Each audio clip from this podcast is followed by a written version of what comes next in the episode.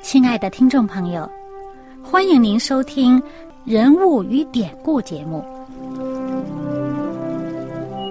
欢迎收听《人物与典故》。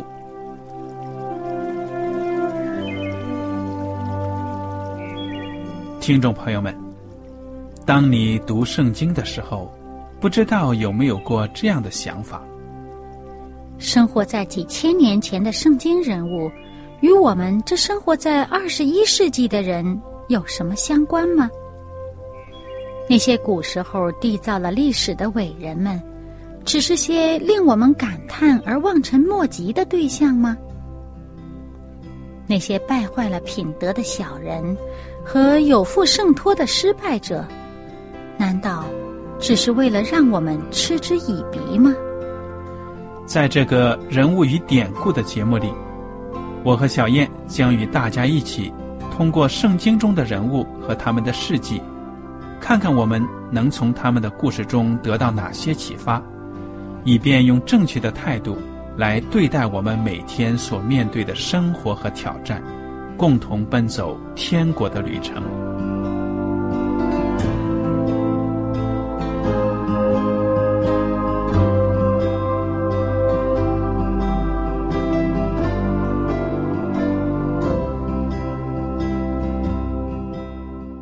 听众朋友们，你们好，我是艾德，我是小燕，大家好，很高兴又能跟您坐在一起来研究圣经当中的人物与典故。我们这讲呢，接着来看耶稣基督的生平。那么，这个路加福音呢，第四十节二章四十节呢，就讲到孩子渐渐长大，强健起来，充满智慧，又有上帝的恩在他身上。这就是讲到了耶稣基督他成长的这个过程。嗯，其实耶稣呢，他小时候的生活什么样子呢？圣经的记载寥寥无几。嗯，紧接着下来第四十一节呢，就开始讲到他十二岁的时候的情景了。嗯，一下子就到少年时期了啊。对了，我们来看看啊。每年到逾越节，他父母就上耶路撒冷去。当他十二岁的时候，他们按着节期的规矩上去，守满了节期，他们回去。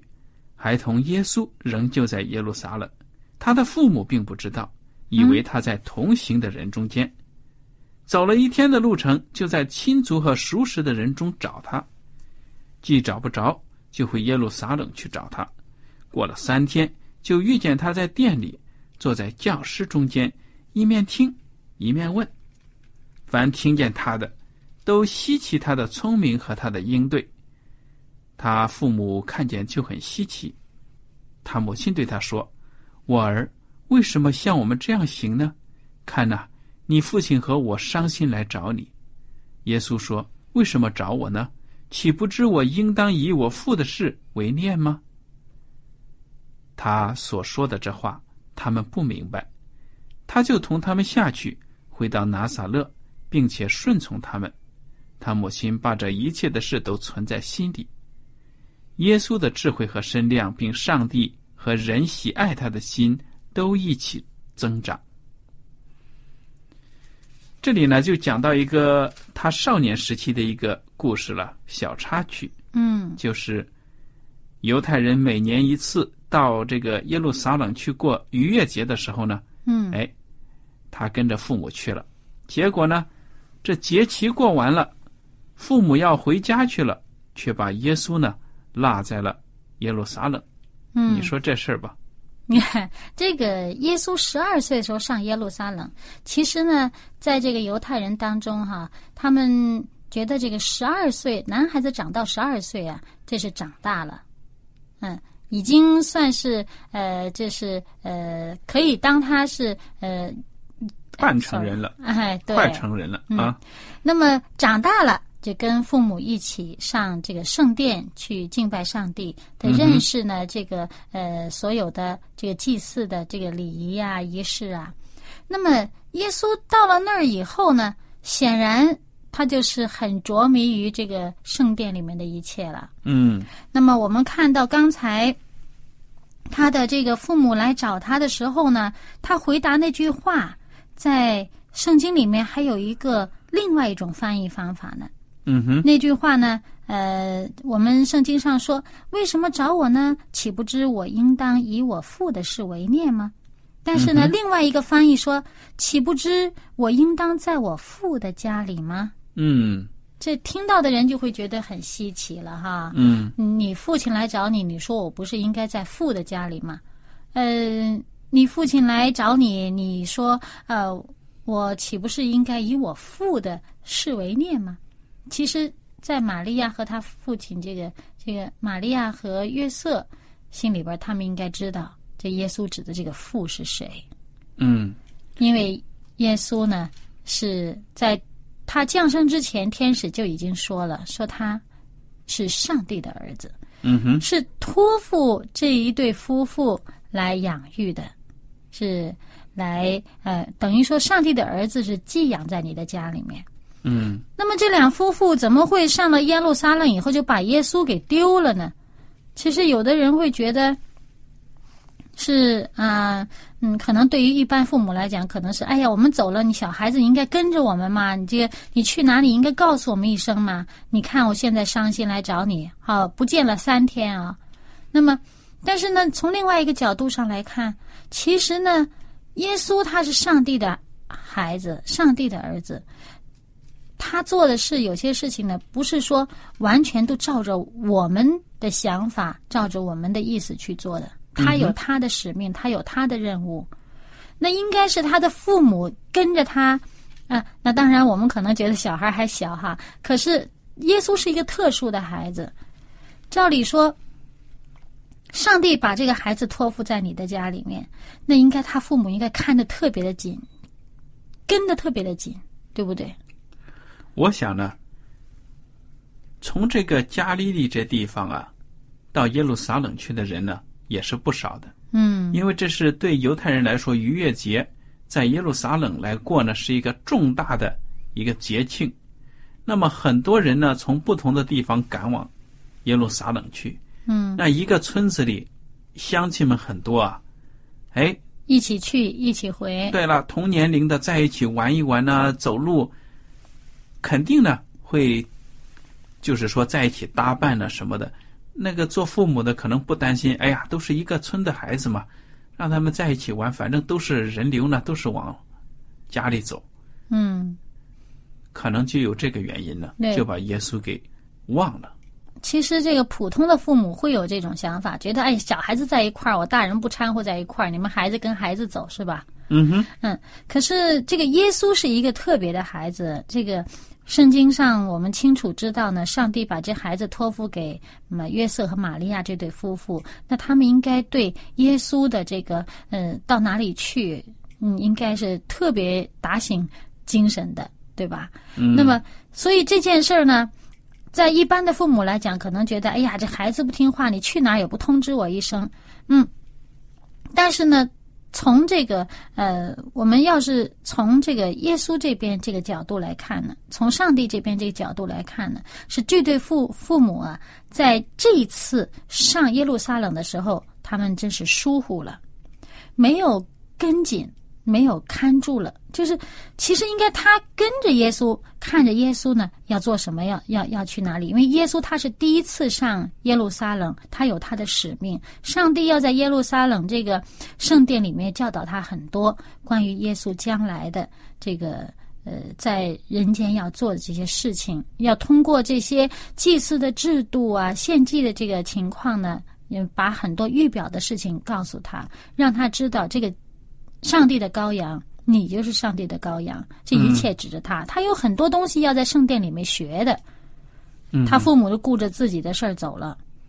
对呀、好，那我们来看看呢，这个耶稣基督他成年之后出来传道的开始吧。那么我们知道呢，施洗者约翰他的出生呢，就是为了给耶稣预备道路。嗯所以从这个路加福音第三章一开始呢，就描写到了施洗约翰的出现了。嗯好，我们来读一读。凯撒提比留在位第十五年，本丢比拉多做犹太巡抚，希律做加利利分封的王，他兄弟菲利做以土利亚和特拉可尼地方分封的王，吕撒涅做亚比利尼分封的王，亚拿和盖亚法做大祭司。啊，这个是陆家，他作为一个嗯、第一位这个历史学家啊，他把这些当时的政治和这个背景啊，就是写交代清楚了。这福音书里边就他把这个事儿呢交代的很清楚，时代啊是什么时候发生的事儿，嗯嗯，好，接着读。那时，撒加利亚的儿子约翰在旷野里，上帝的话临到他，他就来到约旦河一带地方，宣讲悔改的洗礼，使罪得赦。正如先知以赛亚书上所记的话说，在旷野有人声喊着说：“预备主的道，修直他的路，一切山洼都要填平，大小山冈都要削平，弯弯曲曲的地方要改为正直，高高低低的道路要改为平坦。凡有血气的，都要见上帝的救恩。嗯，这就是以赛亚书四十章三到五节所写的内容。那么，也就是在这个旧约圣经最后一卷书马拉基书的三章一节所预言的。万军之耶和华说：“我要差遣我的使者在我前面预备道路。”嗯，这就是指的就是施洗者约翰。那么至于施洗者约翰，他出来传的是一个什么信息呢？啊，这个马太福音的第三章一开始呢讲的更详细一点。我们来看看马太福音三章第一节。那时有施洗的约翰出来，在犹太的旷野传道，说：“天国近了，你们应当悔改。”这人就是先知以赛亚所说的。他说，在旷野有人声喊着说：“预备主的道，修直他的路。”这约翰身穿骆驼毛的衣服，腰束皮带，吃的是蝗虫野蜜。那时，耶路撒冷和犹太全地，并约旦河一带地方的人都出去到约翰那里，承认他们的罪，在约旦河里受他的洗。啊，嗯看到这个百姓听到他这个信息，反应啊，大家还是很热烈的。哎，对。那么除了普通的百姓去之外，还有一些特别的人物，这个宗教界的人物也去了。第七节说，约翰看见许多法利赛人和撒都该人也来受洗，就对他们说：“毒蛇的种类，谁指示你们逃避将来的愤怒呢？你们要结出果子来，与悔改的心相称。不要自己心里说有亚伯拉罕为我们的祖宗。我告诉你们，上帝能从这些石头中给亚伯拉罕兴起子孙来。现在斧子已经放在树根上，凡不结好果子的树就砍下来丢在火里。啊，这一段这个等于是直指他们内心的问题啊。对呀、约翰出来呢，传讲的这个信息就是悔改的信息，对不对啊、嗯，说这个上帝的审判呢，已经近了，天国近了。那么天国近了，首先就是上帝这个儿子来到这个世界上，要把这个救恩带到人间。那么你们呢？上帝预备了救恩，你们要接受，所以你们要悔改，迎接他的来临。那么这些呃百姓来承认自己的罪，受洗，哇，大家都去承认自己的罪，恐怕有一些法利赛人和撒都该人呢，就觉得，哎呀，你看这老百姓都去了，我们这些人不去，好像迫于这种环境的这种压力或者是气氛啊，觉得自己不去好像不好，也跟着凑热闹，也就去了吧。嗯，但是呢，约翰就看出他们内心的问题，就指斥他们：你们这种好像做表面这工作，你们就是毒蛇的种类。对呀、这个用词还相当的尖刻呢啊。嗯，非常的尖锐。哎，他不是只是骂他们，其实他指出他的问题和他可以这改变的这个途径，就是说什么呢？你们要结出果子来，与悔改的心相称。你不要只是哦，表面上我承认我有罪了，呃，我表面上我来受个洗了，回家还是照样过以前的日子。嗯哼，那个就不行。他说你们要结出果子来，你们要有结果，不是单单好像说这个，或者说单单是心里边悔改了，行动不改变不行。而且呢，说你们不要以为你们是亚伯拉罕的子孙，那我祖宗亚伯拉罕我就一定得救。我祖宗是谁谁谁谁谁，那这个救恩一定属于我，别人没份儿，呃，我必定不会失落的，这就不对。所以呢，他说，这个施洗约翰就说，你别以为你是亚伯拉罕的子孙，你担保没事儿了。其实这个斧子啊，已经准备着砍下来。把这个不好的这树啊砍倒啊，嗯，你要结出好果子树才能保留啊，不好的树都要砍下来扔在火里。亚伯拉罕不缺子孙，也就是说，上帝不缺子民。他，你以为你是这个嫡传，你担保没事儿。其实，如果你朽坏了，要扔到火里烧，上帝能从石头里 sinh 出子民来。其实，这个其实就指的。说白了，用我们现在话说，就是外邦人。上帝能从外邦人里兴出上帝的子民来。嗯。那么这些百姓听到了以后有什么回应呢？我们回到路加福音继续看。好，这个路加福音呢，第三章第十节开始，众人问他说：“这样我们当做什么呢？”约翰回答说。有两件衣裳的，就分给那没有的；有食物的，也当这样行。又有税吏来要受洗，问他说：“夫子，我们当做什么呢？”约翰说：“除了立定的数目，不要多取。”又有兵丁问他说：“我们当做什么呢？”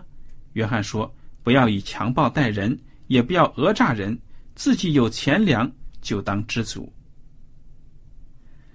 百姓指望基督来的时候。人都心里猜疑，或者约翰是基督。啊，那约翰的回答如何呢？在路加福音里面，这个记的比较短啊。我们再回到这个马太福音来看一看，马太福音三章十一到十七节，施洗约翰说呢：“我是用水给你们施洗，叫你们悔改，但那在我以后来的能力比我更大，我就是给他提鞋也不配。”他要用圣灵与火给你们施洗，他手里拿着簸箕，要扬净他的肠，把麦子收在仓里，把糠用不灭的火烧尽了。当下，耶稣从加利利来到约旦河，见了约翰，要受他的洗。约翰想要拦住他，说：“我当受你的洗，你反倒上我这里来吗？”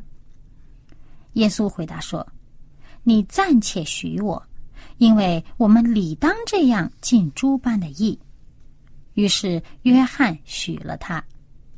嗯。那么耶稣基督呢，来到了约旦河，受约翰的洗。约翰呢，在这个时候，他当然前面已经讲说我不配呀，我就是连给他提鞋都是不配的。嗯。但是呢。耶稣基督非常谦卑的说：“我们这是要尽诸般的义的，理当这样行的。”于是呢，耶稣就受了洗了。嗯，那么受洗的时候又发生什么现象呢？三章十六节马太福音，耶稣受了洗，随即从水里上来，天忽然为他开了，他就看见上帝的灵仿佛鸽子降下，落在他身上。从天上有声音说：“这是我的爱子。”我所喜悦的，嗯，天父上帝亲自为耶稣做见证，告诉人们说：“这是我的爱子，他不是一个普通的人，他是我的圣子。”嗯，而且呢，在耶稣受洗这件事儿啊，上面给我们很大的一个榜样。就是耶稣说这句话，他说：“我们理当这样尽诸般的义。”耶稣是不需要受洗的。嗯哼，我们受洗其实有一些含义的，对不对？对呀。那么受洗呢，就是表明我们愿意放弃我们生活的当中的这些罪恶啊、罪性啊，愿意归向上帝。那么这种洁净呢，是一种象征性的洁净。嗯而且在这个基督教里面呢，当我们这个受洗的时候，还有一个特别的意义。鉴于呢，耶稣基督他在十字架上牺牲，又在坟墓当中安歇，然后又从坟墓里复活。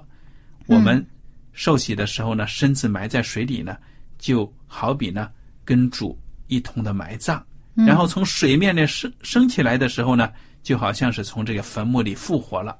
嗯这就是耶稣基督呢，他救赎的大能。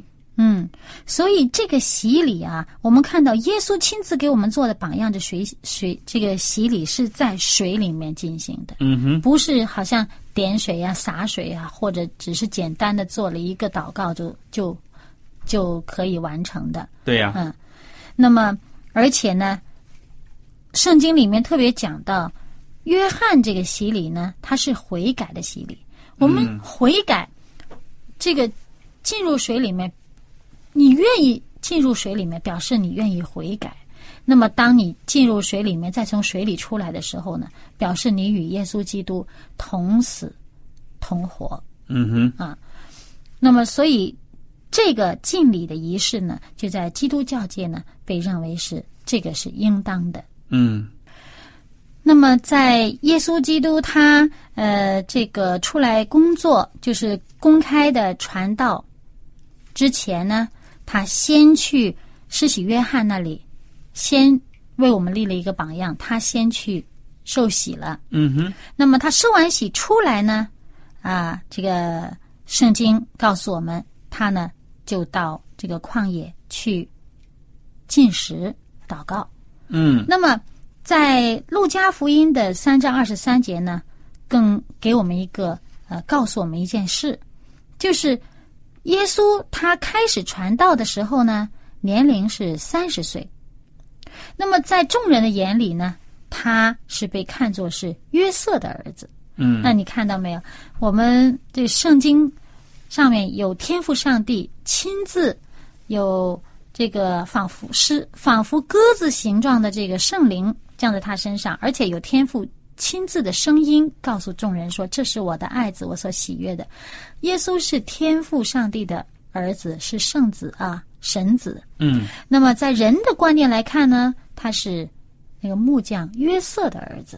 嗯啊，他那么当然我们知道这个约瑟他是大卫的后裔了，啊 是呃他是约瑟的儿子。嗯哼，可是接下来我们就看到呢，紧接着圣经就告诉我们，耶稣呢到旷野去了。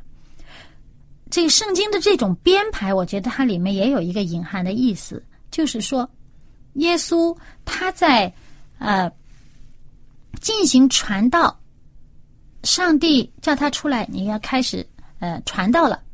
他传道第一件事儿要做的第一件事儿，就是先到旷野去进食四十昼夜。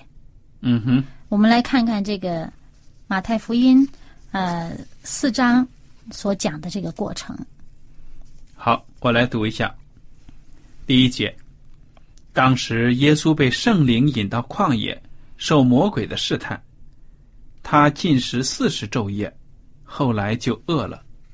那试探人的近前来对他说：“你若是上帝的儿子，可以吩咐这些石头变成食物。”耶稣却回答说：“经上记着说，人活着不是单靠食物，乃是靠上帝口里所出的一切话。”嗯，这段话在《生命记》第八章的第三节。嗯哼。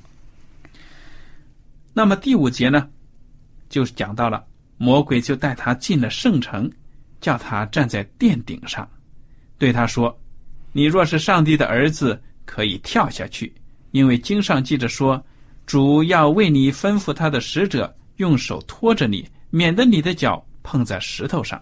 哎，耶稣不是用圣经上的话回答魔鬼吗？嗯哼，魔鬼这时候他也引用圣经啊，他用诗篇九十一篇的第十二节来断章取义啊，嗯，来引用这个圣经，对呀、看耶稣怎么回答他。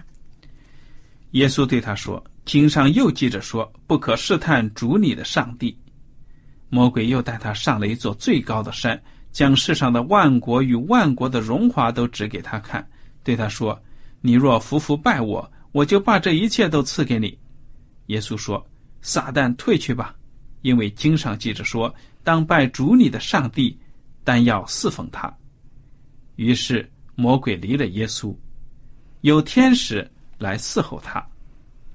嗯，来给我们讲讲。那么我们看到耶稣基督在这旷野里面呢，禁食四十昼夜。